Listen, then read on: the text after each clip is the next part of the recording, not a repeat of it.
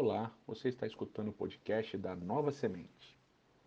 É, dentre as várias e diversas ligações intertextuais de Cântico dos Cânticos, há uma série de ligações com o livro de Gênesis que chamam bastante atenção. Principalmente as ligações, por exemplo, entre os jardins, que a gente vai ver em, em outro momento aqui no nosso podcast. Mas existe uma ligação pelo uso da palavra mandrágoras essa palavra aparece somente duas vezes na Bíblia hebraica, justamente em Gênesis 30 e em Cântico dos Cânticos, capítulo 7. Na narrativa do relacionamento conturbado de Jacó com suas duas mulheres, Lia e Raquel, desde o início é um jogo de palavras que é retomado em Cântico dos Cânticos. Jacó encontra Raquel em um poço de água, lá em Gênesis 29, em uma cena que parece ser uma espécie de repetição da história da mãe de Jacó, Rebeca, que também foi encontrado em um poço de água, lá em Gênesis capítulo 24. Aliás, Robert Alter aponta como certas cenas se repetem diversas vezes numa espécie de modelo. Nesse caso, Rebeca, Raquel e Zípora, uma das sete filhas do sacerdote de Midian, que depois se casa com Moisés, todas elas são introduzidas na narrativa bíblica junto a um poço de água. A sequência da história de Gênesis 29 mostra os verbos beber e beijar, sendo que é Jacó quem dá de beber a Raquel e a beija.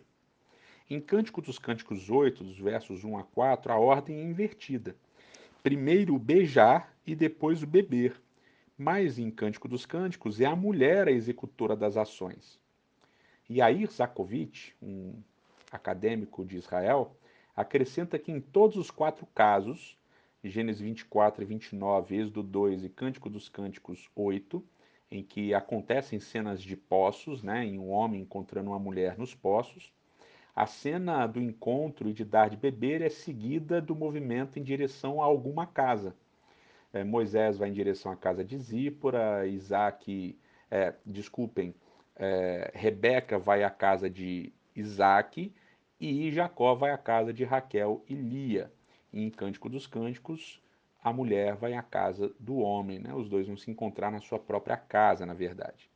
Essas ligações todas enfatizam ainda mais a conexão entre as mandrágoras de Gênesis 30 e Cântico dos Cânticos 7. Em Gênesis 29 a 30, depois da sequência de dar de beber e beijar, há um convite para ir à casa e logo depois aparecem as mandrágoras.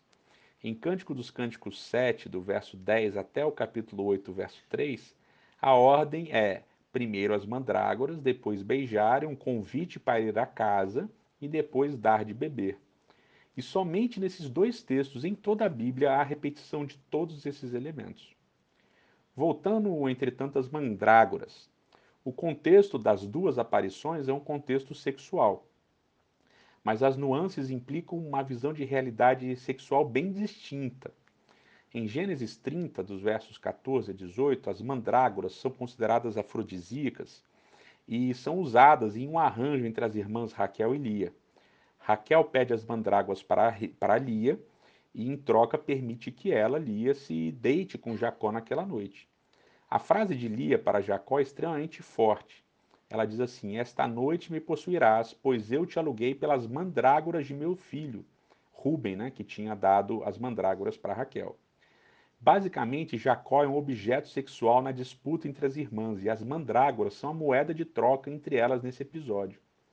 Não há desejo ou amor, há um acordo, um negócio.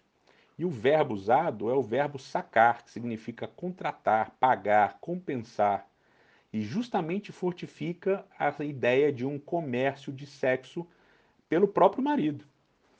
Já em Cântico dos Cânticos, capítulo 7, do versos 10 a 13, as mandrágoras aparecem na fala da mulher, em que ela se declara ao amado. O texto diz: Eu sou do meu amado e, e para mim é o desejo dele, em Cântico dos Cânticos 7, no verso 10. Isso é algo que vai ser aproveitado juntos, ambos vão curtir aquele momento também com conotação sexual, mas sem nenhum tipo de negociação envolvida. As, as mandrágoras são, no contexto de Cântico dos Cânticos, a expressão de entrega, de companheirismo e de prazer sexual entre os dois. Portanto, apesar de serem dois contextos claramente sexuais, As mandrágoras são usadas de maneiras completamente distintas em Gênesis 30 e em Cântico dos Cânticos 7. A visão de sexo em Gênesis é nitidamente uma negociação por filhos, e o sexo é secundário e não é um fim em si. A mulher enxerga o marido como um objeto sexual e o usa com a finalidade de produzir descendência. Já em Cântico dos Cânticos, o sexo é um fim em si mesmo e é feito para prazer, para deleite de ambos, sendo que a mulher enxerga no seu marido, no seu amado, um parceiro. A primeira narrativa, lá em Gênesis, é carregada de negatividade por envolver uma disputa desenfreada das irmãs, pelo amor de Jacó e pela necessidade de ganhar uma disputa pelo número de filhos. Já em Cântico dos Cânticos, a poesia, a narrativa poética é carregada de positividade por envolver o desejo de uma mulher e de um homem o desejo de viverem a experiência plena de serem amantes e apenas amantes.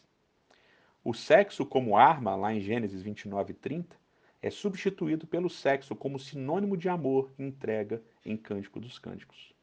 Que essa segunda seja a nossa experiência. Até a próxima.